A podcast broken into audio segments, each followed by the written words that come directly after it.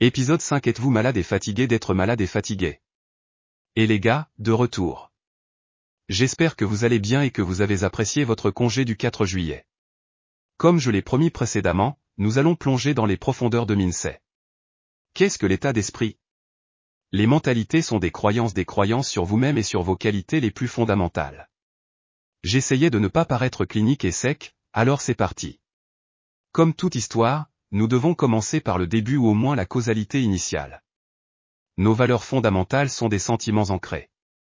Notre état d'esprit vient de nos sentiments, et la recherche suggère que certains sentiments sont génétiques de nos ancêtres. Une de ces études comprenait l'empathie. Il y a 15 ans, une équipe de scientifiques de l'Université de Cambridge a développé le empathie quotient, EQ, une brève mesure d'auto-évaluation de l'empathie. Le QE mesure les deux parties de l'empathie. L'empathie comporte deux parties, la capacité de reconnaître les pensées et les sentiments d'une autre personne et la capacité de répondre de manière appropriée aux pensées et aux sentiments de quelqu'un d'autre. Le premier est appelé l'empathie cognitive et le second est l'empathie affective.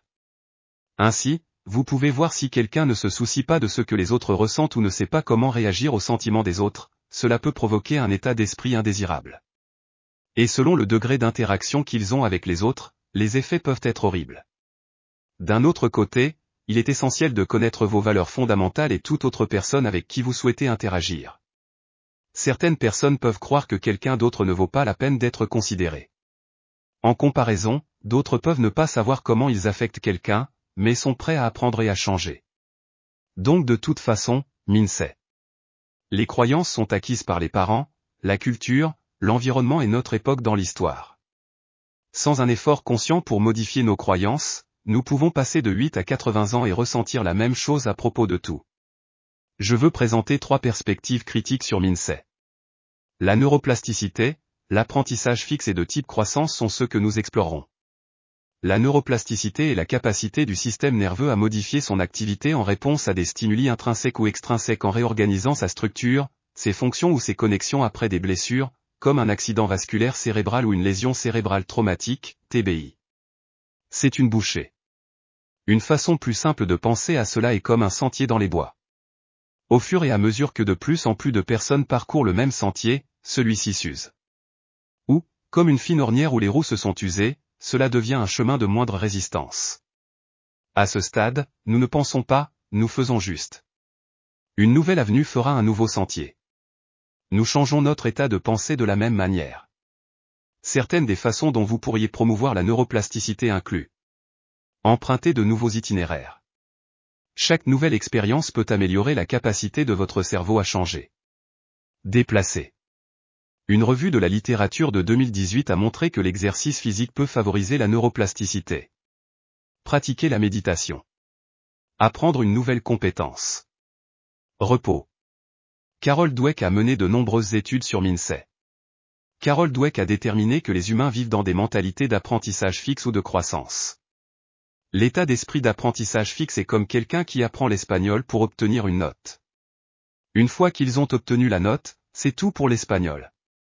Le modèle d'apprentissage de la croissance est quelqu'un qui apprend l'espagnol, voyage en Espagne, parle à toutes les personnes hispanophones qu'il peut, ouvre un magasin en Espagne et épouse une femme espagnole. Ainsi un et ainsi de suite. L'apprenant fixe pense qu'il est limité alors que l'apprenant en croissance croit qu'il peut apprendre quelque chose de nouveau tant qu'il est mentalement capable. Ce dernier poursuit la maîtrise mais comprend également que la maîtrise n'est pas une destination mais un voyage de toute une vie. J'ai inclus beaucoup d'informations. Tout cela sera lié au pouvoir du non car nous combinons tous les outils. Un maître d'œuvre utilisera de nombreux outils pour créer son chef-d'œuvre. Vous pouvez voir pourquoi personne ne peut dire que je vais agir ou faire différemment. Et avoir un changement immédiat. Et en cela, vous pouvez voir pourquoi nous ne pouvons pas non plus simplement dire à quelqu'un de changer. Tout dans nos vies est une tapisserie entrelacée d'actions. Peu importe si nous nous déplaçons consciemment avec un but ou si nous trébuchons sur le pilote automatique, les actions se produisent encore. Le pouvoir du non est indispensable. Peu importe si vous savez ce qui est bon ou mauvais pour vous si vous ne pouvez pas dire non au mauvais, oui au bon. Avec tout cet état d'esprit, cela peut sembler déroutant ou écrasant.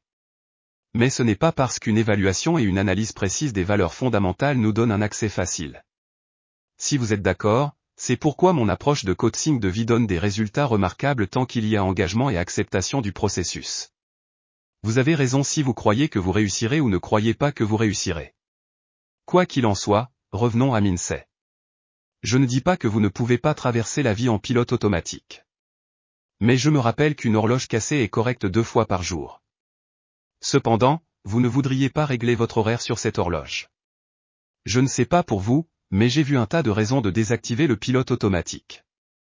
Et ma vie a changé dans les moindres détails au fur et à mesure que je m'améliorais en n'utilisant pas le pilote automatique. Quand vous pouvez comprendre le principe de Minsey en vous-même, vous le verrez chez les autres car nous sommes tous humains. La communication sur votre travail et avec votre famille et vos amis sera épanouissante et objective. Vous comprendrez pourquoi vous devriez interagir avec certaines personnes tout en évitant les autres. Vous êtes maintenant prêt pour le prochain chapitre de votre évolution. Vous êtes maintenant prêt à entrer dans le monde de la communication efficace. J'espère que vous avez apprécié notre voyage jusqu'à présent. Et j'ai hâte de discuter avec vous bientôt. Et comme toujours, n'oubliez pas de vous aimer. Tu n'es pas seul. Vous êtes pertinent et digne. Qu'en est-il de ça?